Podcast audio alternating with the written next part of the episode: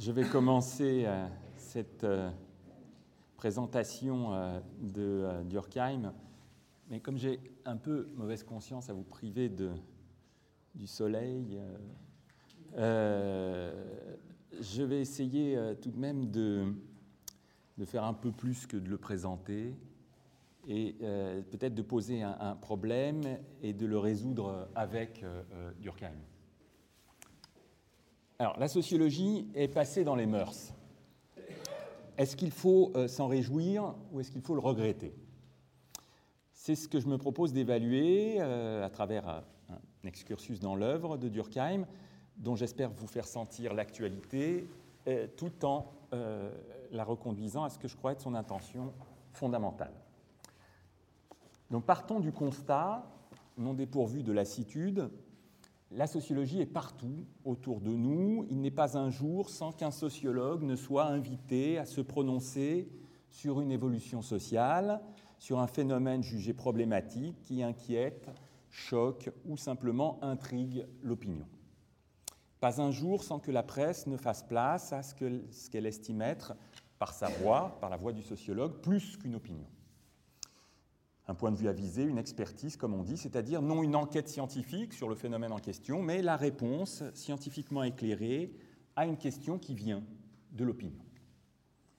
Bref, la sociologie est devenue, et je note qu'elle ne l'a pas toujours été, une sorte de musique d'ambiance de notre vie quotidienne de citoyens moyennement éclairés, médiocrement informés, hein, ce qu'on est tous à un certain degré.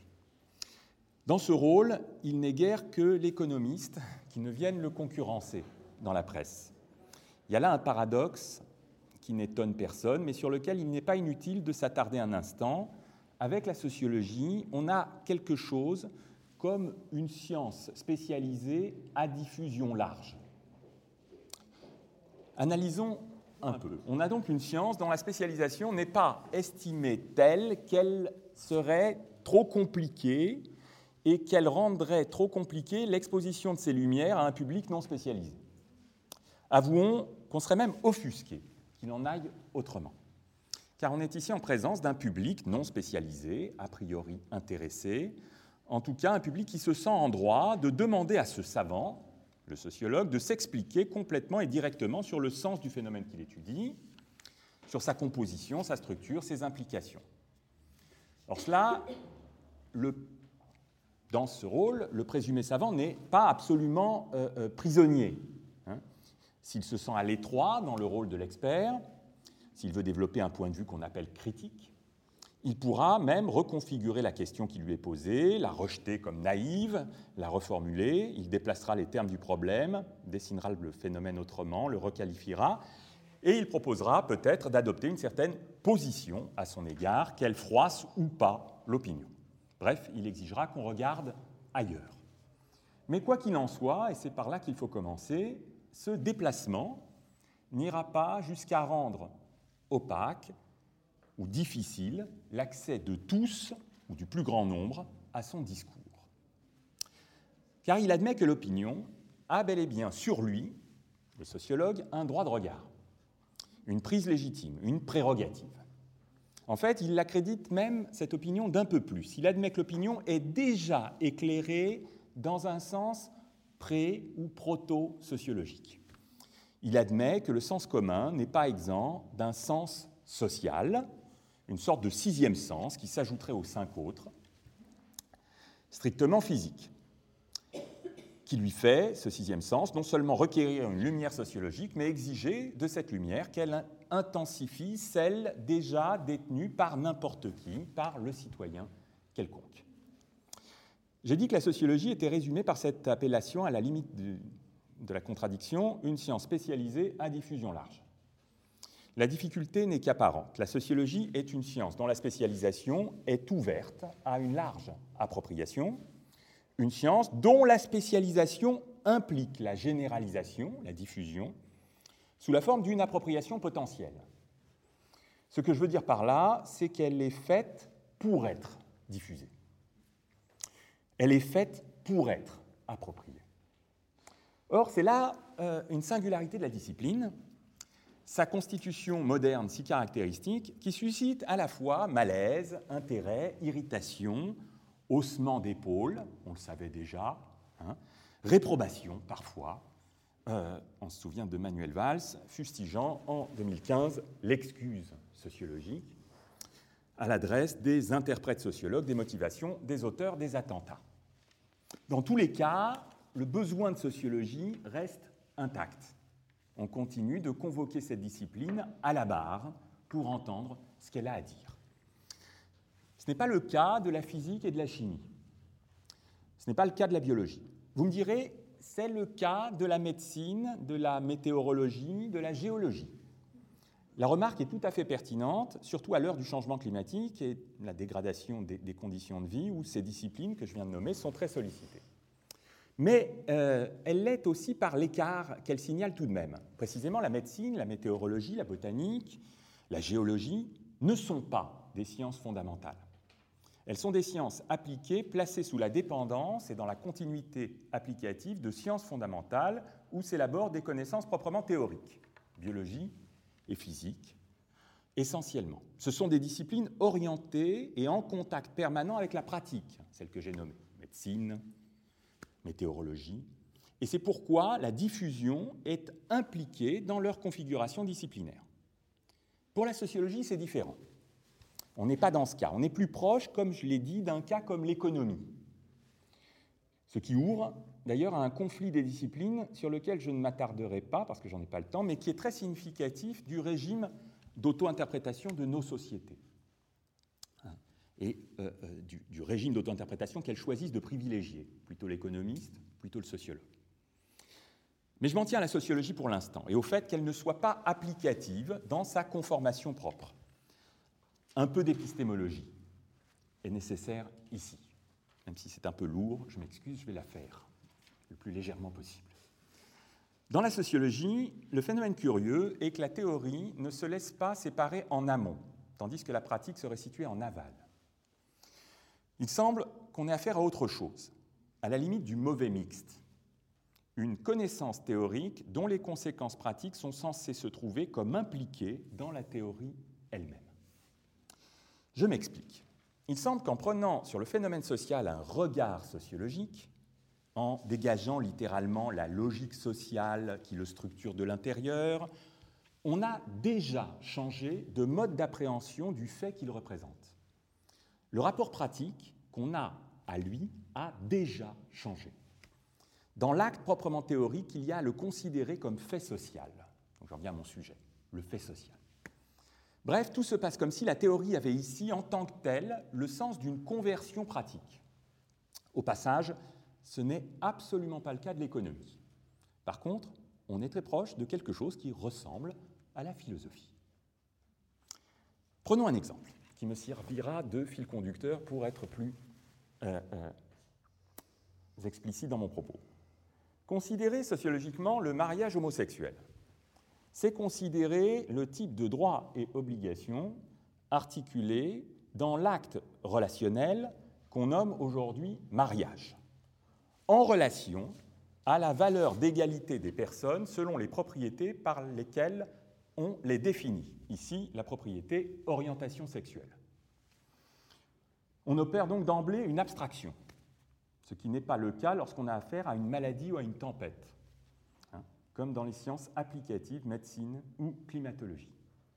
On considère une relation instituée et on la rattache à la compréhension de l'individualité de l'individu en vigueur dans nos sociétés. Et on essaie de percer à jour cette relation instituée. Synthétiquement, on interroge le type de solidarité qui se tisse à travers une modalité de relation entre ce que nous entendons par individus égaux on évalue son degré de légitimité ainsi que les transformations dont elle est susceptible sans que cette légitimité n'en soit diminuée. Si on va au plus court, disons qu'on considère les liens entre l'institution socio-historique mariage, à notre époque et dans nos contrées, hein, et l'institution socio-historique individu. Donc on admet que individu est une institution socio-historique. Dans le même contexte, C'est pourquoi, pour bien juger, on fait appel à des comparaisons avec d'autres contextes, culturels, ethnologiques, historiques, distincts d'une autre, mais configurés de la même manière. Pourquoi est-ce qu'on fait cela? C'est qu'on espère, par ce moyen, juger de la fiabilité, de la cohérence, éventuellement des frottements, des écueils, des embarras qui naissent dans cette corrélation. Le mariage homosexuel a enflammé l'opinion. Le bon sociologue se demande pourquoi. Il renvoie donc à l'opinion son propre embarras. Il lui dit à propos de quoi exactement elle est embarrassée. Quelles tendances sociales s'affrontent dans ce qui, en surface, n'apparaît que comme un combat d'opinion, mais qui est en fait une difficulté à articuler correctement les deux institutions, ce que nous entendons aujourd'hui par individu, qui n'a donc rien de naturel ni d'évident, et ce que nous entendons aujourd'hui par mariage, qui varie lui aussi, la façon dont l'enrichissement de notre conception de l'égalité, qui nous fait intégrer à la figure égalitaire de l'individu les orientations sexuelles, ce qui n'a pas toujours été le cas, et ce que nous attendons en termes de fabrication de droits et d'obligations, et donc de solidarité consentie, d'une relation comme le mariage. Une relation sanctionnée par le droit et régie par des contraintes qui se lisent au niveau moral, c'est-à-dire qui, nous, qui se lisent au niveau moral et juridique, c'est-à-dire qui nous inclinent normativement les uns à l'égard des autres. Vous voyez, tout cela n'est pas simple. C'est une opération théorique. C'est pourtant à cette non-simplicité, à cet élargissement du regard et à cette conformation théorique, analytique, objectivante, comparative, de ce même regard que nous sommes communément appelés, nous les sujets modernes, qu'on soit sociologue ou qu'on ne le soit pas. C'est cela que nous requérons lorsque nous nous tournons vers le sociologue, ce que nous ne cessons pas de faire et faisons de manière très évidemment croissante depuis à peu près un siècle. Hein, si je considère que la constitution scientifique de la sociologie date à peu près de l'époque de Durkheim, c'est-à-dire de la fin du 19e, du début du 20e siècle. Alors ce que nous devons nous demander, c'est pour quelle raison cet appel nous paraît si évident, si naturel, un appel qui ne vaut pas, encore une fois, pour d'autres sciences fondamentales, hein, de factures théoriques comme la chimie, la physique ou la biologie?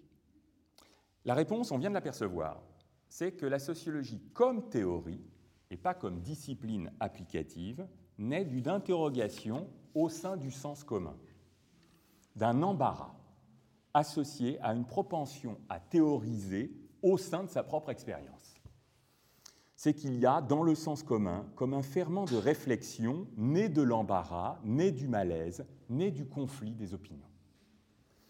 C'est que du point de vue de ce qu'on pourrait appeler la conscience collective, que Durkheim va appeler la conscience collective, un écueil s'érige qui ouvre à une formulation théorique, objective, analytique, à distance des affects et des représentations spontanées, où le tout des relations sociales qui composent nos sociétés est impliqué dans la transformation d'une seule et même relation. Hein? Dans mon exemple, la relation juridiquement sanctionnée, productrice de droits et obligations d'ordre matrimonial, entre deux personnes de même sexe. C'est le tout de la société qui se joue pour nous dans la modification de cette relation. Alors le fait social ici n'est pas n'importe quel fait, c'est-à-dire n'importe quel état de choses faisant occurrence dans notre expérience commune. Il faut que l'occurrence, comme on dit, fasse saillance qu'elle soit un fait qui nous secoue, nous sommes, nous convoque, exige de nous que nous nous rapportions à lui théoriquement, ou réflexivement, pour agir autrement que nous ne le faisons, pour sortir d'une impasse et pour décider ainsi, pas seulement de ce que nous voulons faire de notre vie individuelle, mais de notre orientation commune.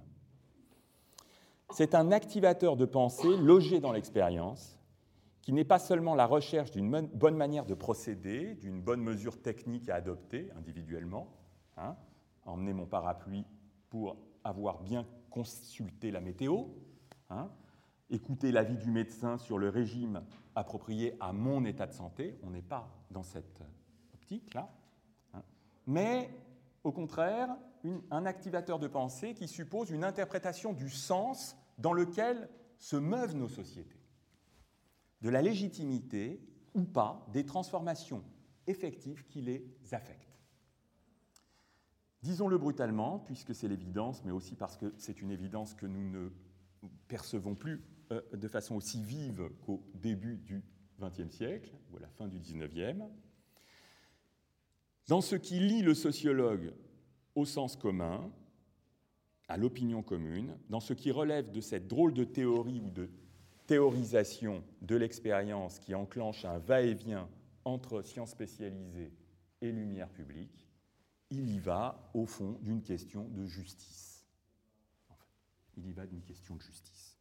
Pas seulement de justice pour les personnes concernées par le phénomène en question, hein, pas seulement de justice pour les homosexuels, si vous voulez, mais, même si évidemment la question passe par eux, mais de justice pour tous à travers ce qui se joue à leur sujet. Il est question du sens dans lequel il convient d'aller, non pour que ça fonctionne, pour que ça marche, pour que la société aille bien, à la manière d'un corps sain ou d'une machine efficace qui aurait extirpé d'elle les dysfonctionnements ou maladies qu'auraient constitué ces conflits internes, mais du sens dans lequel il convient d'aller, parce que nous ne pouvons pas faire autrement, et en sachant que ça continuera, que d'autres questions se poseront après celle-ci et dans le sillage de celle-ci, hein, la GPA par exemple, et d'autres que nous commençons à peine à soupçonner, que nous voyons poindre, que nous discernons dans ce qui vient. Subrepticement, vous voyez, on s'est séparé du rôle de l'expert. Ce n'est pas l'expert là qui est en jeu dans l'intervention du sociologue. Notre sociologue prétendument expert est tout autre chose qu'un intervenant à la page médecine ou à la page météo.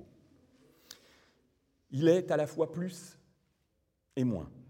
Beaucoup plus par sa théorisation assumée, beaucoup moins par la proximité que cette théorisation spécialisée revendique avec le sens social du lecteur. Il est, euh, je disais, il ne s'agit pas de délivrer une solution à un problème. On n'attend pas qu'il délivre une solution à un problème.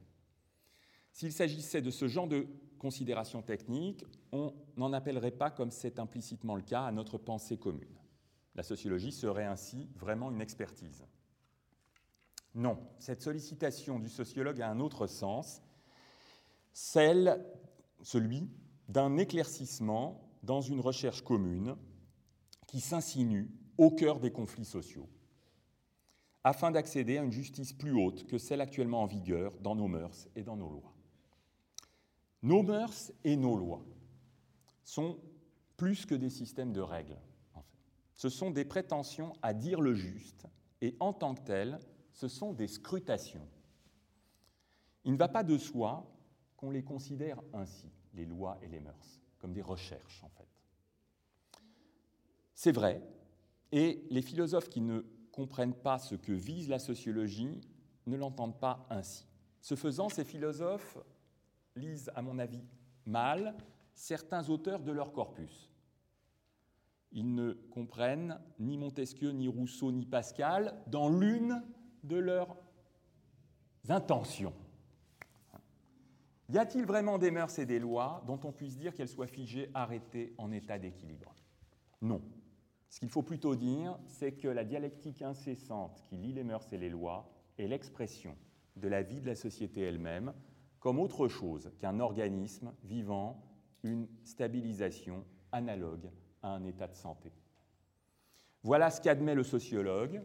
Une société n'est jamais complètement saine, mais elle n'est jamais complètement malsaine non plus.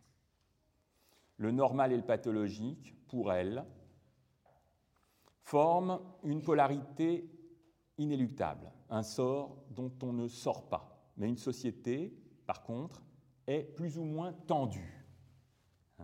Elle est en tension permanente, mais variable, tissée de conflits et de dépassements de conflits. Est-ce que cela a toujours été le cas? Et est-ce que c'est le cas au même degré partout? Une chose est sûre, Pas de société sans crise, sans tension plus ou moins vive du normal et du pathologique, sans conflit intrinsèque sur le sens du juste à propos de différents régimes de relations et formes de solidarité, à propos de différents modes d'attribution et de délimitation des droits, de perception des responsabilités. Mais cela ne s'est pas toujours déroulé au même rythme, avec la même profondeur, ni surtout avec la même généralisation de l'interrogation. Depuis au moins un siècle, on en est là. Le sens commun est un sens social, c'est-à-dire un sens sur la justice immanente aux relations qui appelle par lui-même une théorisation adéquate, une qualification de ce qui arrive, de ce qui nous arrive en termes sociologiques. Chacun de nous a ça, en fait, dans la tête. La bizarrerie scientifique de la sociologie tient à cela, sa démocratisation dans l'ordre de la théorie, et pas par euh, nécessité pratique. Elle, elle est ce lieu du savoir moderne qui s'est délimité, où l'on s'est mis à interroger théoriquement la justice des relations, c'est-à-dire à mesurer, à l'aune d'un critère théorique ou structurel, qui soit simultanément objectif et valoriel, descriptif et normatif, notre état. Voilà la raison pour laquelle n'importe qui, non pas se sent sociologue, mais se sent concerné, en prise directement sur ce que le sociologue dit.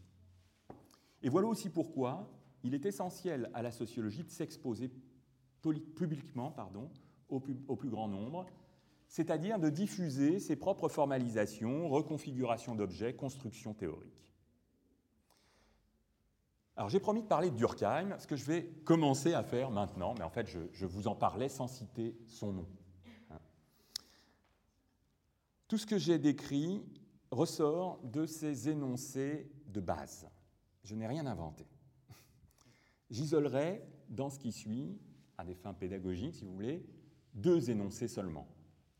Je vais euh, euh, euh, étirer le propos entre ces deux énoncés. L'un est ultra célèbre, l'autre l'est beaucoup moins.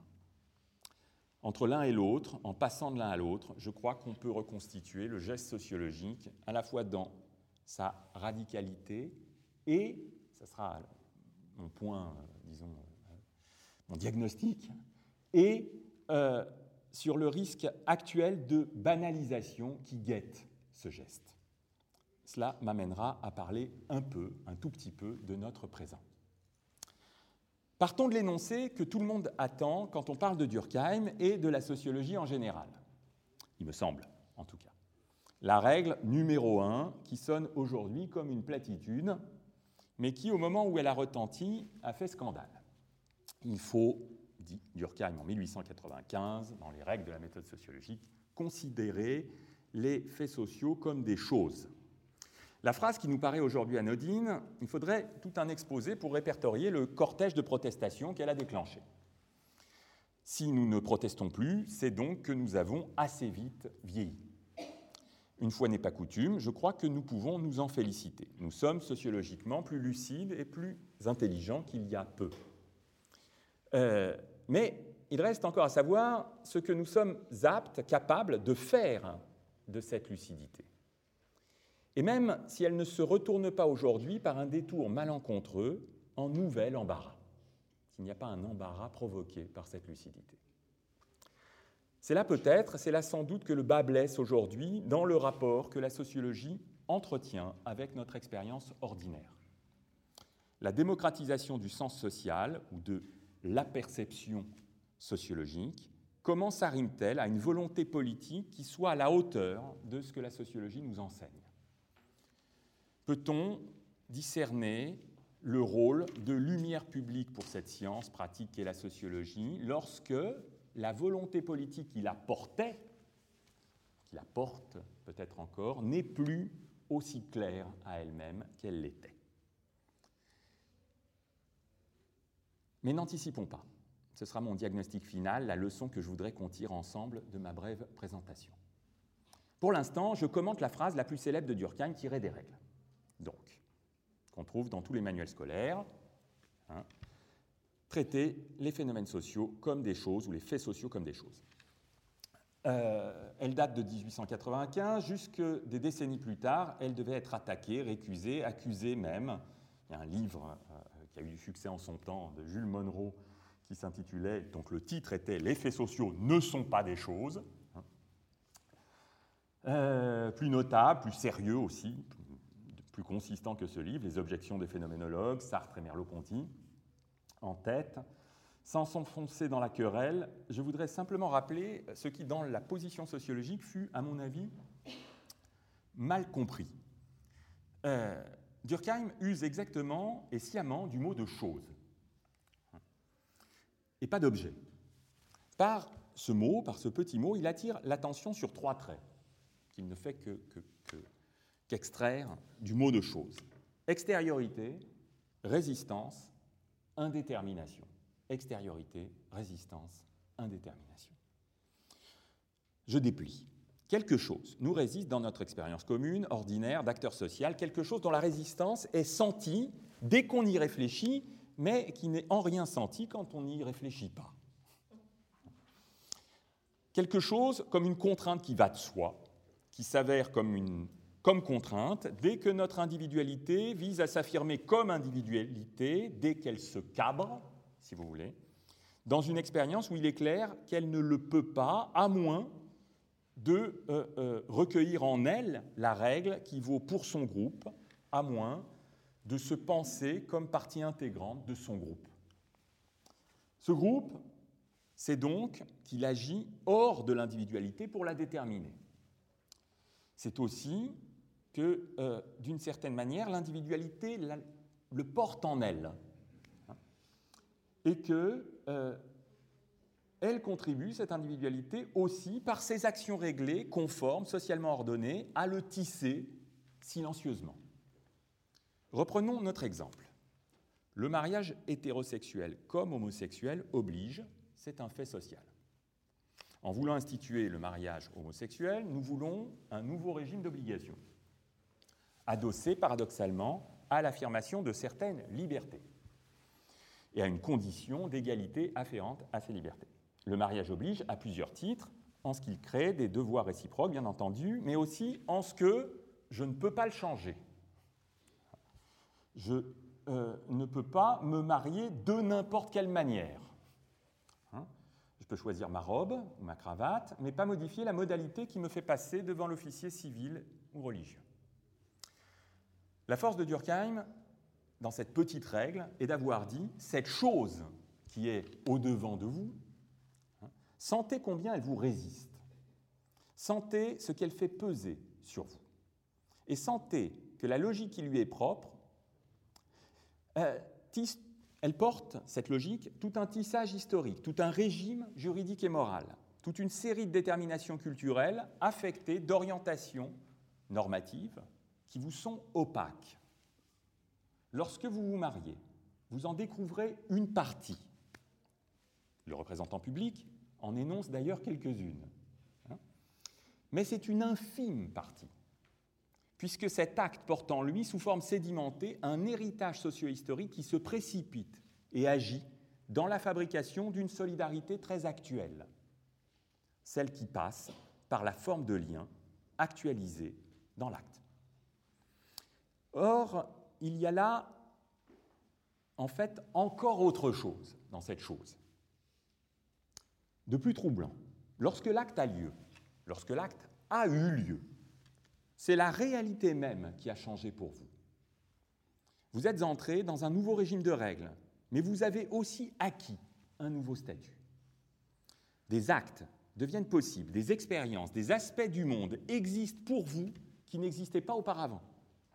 Parce que, quoi que vous en vouliez, vous n'existez plus vous-même dans le monde de la même manière qu'auparavant. Des choses vous déterminent désormais que vous ne soupçonniez pas. Ces choses, disons-le d'un mot, ce sont des institutions.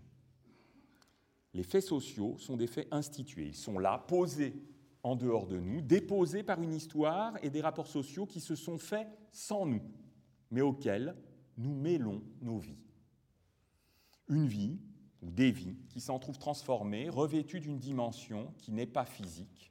J'ai le même corps en entrant et en sortant de la mairie, mais qui n'en est pas moins tangible dans la façon dont ce corps va se mouvoir désormais, c'est-à-dire se couler dans des règles où il existera autrement. Voilà tout ce qui est logé dans ce petit mot de chose, résistante, opaque, extérieure. Résistante à l'action, mais aussi opaque à l'intelligence. Car il est naturel aussi que nous voulions comprendre ce qui nous arrive et que nous n'attendions pas toute lumière de la seule parole instituée, celle du prêtre ou du maire. Qu'ai-je donc fait en mariant? Non pas au regard de ce que je veux comme individu, mais au regard de la société à laquelle j'appartiens, au regard de la vie collective à laquelle je me sens participer, tout autant que je me sens être à l'origine de mes décisions les plus propres. C'est là que le sens social s'éveille, et il s'éveille naturellement. En toute société, il a ce point d'amorce que résume encore une fois ce petit mot de chose, dans son énigme préservée, lourde d'indétermination, de questionnement vite interrompu. Qu'est-ce donc que cette chose qui m'a modifié Et quelle nouvelle chose suis-je devenu moi-même, puisque je n'existe pas plus pardon, pour les autres comme j'existais auparavant? Tout cela, je ne commencerai à le comprendre qu'en analysant cette réalité qui est celle du fait social dans sa choséité, c'est-à-dire en faisant une analyse socio-historique, synchronique et diachronique, statique et dynamique, pragmatique et génétique, hein, en termes d'action et en termes de genèse, des règles qui se coagulent et s'agencent dans tel ou tel fait concret, le mariage. Dans nos sociétés, pas dans toutes les sociétés, cette quête de sens a pris un nom. Il s'est appelé, elle s'est appelée sociologie. Elle repose sur deux prémices que je donne. Hein. D'une part, la prise de conscience que le social, ça existe, et qu'il représente un genre très paradoxal de choses, des choses morales instituées d'une matérialité non physique, mais non dépourvue d'effets physiques, des effets qui passent précisément par cette contexture qu'on appelle morale, mais qu'on peut aussi appeler instituée ou régulative. Deuxième prémisse de la thèse, elle repose, d'autre part, sur la tournure scientifique que nous, modernes, donnons à cette interrogation, sur le fait de chercher une explication à ce qui a lieu au niveau proprement social de notre expérience. Niveau que n'atteint pas le fait de se brûler avec une flamme, mais qu'atteint par contre le fait de transgresser une loi, de contrevenir au devoir afférent au fait d'exister socialement sur un certain mode. Tout individu socialisé peut faire l'expérience du social comme chose. Et il l'a fait même nécessairement sans savoir qu'il l'a fait, en éprouvant simplement son existence d'individu socialisé, à ses différents niveaux d'existence, dans son groupe d'appartenance primaire, sa famille, sa communauté, ou dans son état, hein, dans la structure étatique que prend cette communauté. Voire, il peut la faire tendanciellement en tant qu'individu impliqué dans une humanité structurée selon certaines relations réelles, comme le montre aujourd'hui, avec une évidence grandissante, la crise, euh, la crise environnementale, qui a pour effet de nous inscrire dans un régime de relations au milieu, régime qui exige là aussi son analyse différenciée. Or, l'expérience historique particulière des sociétés modernes, précisément, c'est d'imposer progressivement aux individus une sortie d'eux-mêmes, une extraction d'eux-mêmes, une projection hors d'eux-mêmes, une vision en extériorité. Se voir du dehors, c'est une expérience moderne. Sous cette forme, c'est une expérience moderne. L'interrogation sur la choséité sociale devient alors pour eux, pour nous, quelque chose comme un devoir intellectuel. Nous avons ce devoir intellectuel. Et dans la sociologie, en fait, s'exprime un devoir intellectuel. Nous, et ici le nous devient plus restrictif, il ne regroupe pas les individus de n'importe quelle société, mais des sociétés où la sociologie est née, où elle parle, les sociétés modernes que je vais maintenant qualifier, ne pouvons pas ne pas chercher à sortir de l'immédiateté de notre conscience du simple auto-examen mental conduit en intériorité, de l'interrogation psychologique, voire philosophique. Nous ne pouvons pas ne pas aller au-delà de la philosophie pour aller scruter la réalité sociale là où elle est, dehors, et de le faire par une démarche de connaissance. Entendons, par un examen des raisons, du fait, qui sont logées dans la réalité qu'il structure, dans les lois qu'il agence. Ces raisons et ces lois, ces raisons encloses dans ces lois, ce sont des raisons que nous pouvons comprendre, reconstruire empiriquement et intellectuellement, et soutenir ou pas à partir de cette reconstruction, assumer ou réformer, donc en connaissance de cause, expliquer, c'est-à-dire d'abord nous expliquer, mais aussi critiquer une fois l'explication comprise. Ainsi sont faites les choses sociales que nous avons sous les yeux et qui pèsent sur nos esprits et nos corps. Entreprendre de les connaître, qu'est-ce que c'est alors? Ce n'est pas se rebeller contre elles, mais ce n'est pas les accepter non plus, y adhérer dans une adhérence sans distance. Car il s'agit bien de se décoller d'elles et de prendre un élan suffisant pour rendre les choses sociales pénétrables à la pensée qu'on en acquiert. De nous analyser sociologiquement et donc de voir aussi le monde institué sous un autre œil que celui d'une évidence normative où nous ne ferions que subir, reconnaître, voire célébrer la choséité du social. Voilà où je voulais en venir. La sociologie se ramène à sa racine, à quelque chose, ai-je dit, comme un devoir intellectuel, pris exactement à la lettre et avec la difficulté de l'expression devoir intellectuel. C'est, si je reviens sur mes pas, ce qui la distingue dans la constellation des sciences fondamentales. C'est ce qui fait que, sans être du côté des disciplines appliquées, en relevant bel et bien des sciences fondamentales, c'est-à-dire de l'analyse conduite en elle-même et pour elle-même, sans guidage externe. Elle demande donc l'analyse spécifique d'un niveau de réalité et elle recèle, vous le voyez, une dimension pratique, devoir intellectuel. C'est dans cette expression que je lis la théorie et la pratique. On ne peut pas ne pas conduire, ne pas vouloir la sociologie, ne pas s'y engager, et cela le plus largement possible dans certaines sociétés, je dis, pas dans toutes. C'est pourquoi elle attire à soi le sens commun à la manière d'un aimant, c'est ce qu'elle a d'attractif ou d'attracteur. C'est de là que je suis parti. Je voudrais maintenant essayer d'expliquer ce point. Et je vais le faire avec ma seconde citation.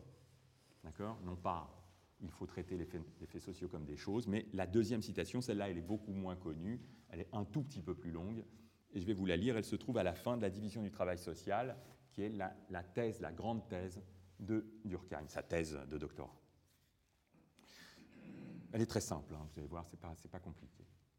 De même que les peuples anciens avaient, avant tout, besoin de foi commune pour vivre, nous avons besoin de justice.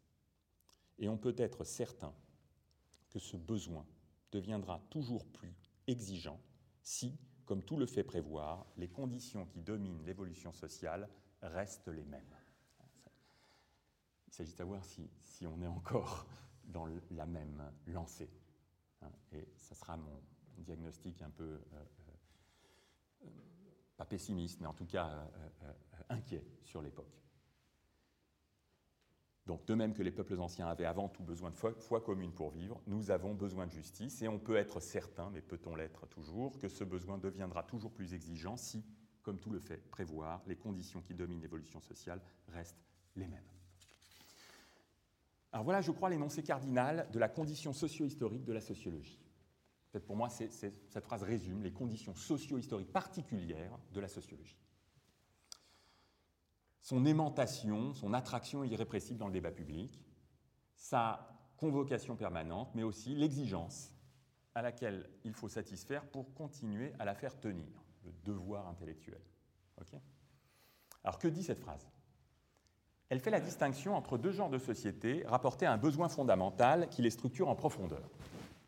L'expérience de la justice des rapports sociaux peut se dire que c'est une expérience anthropologique.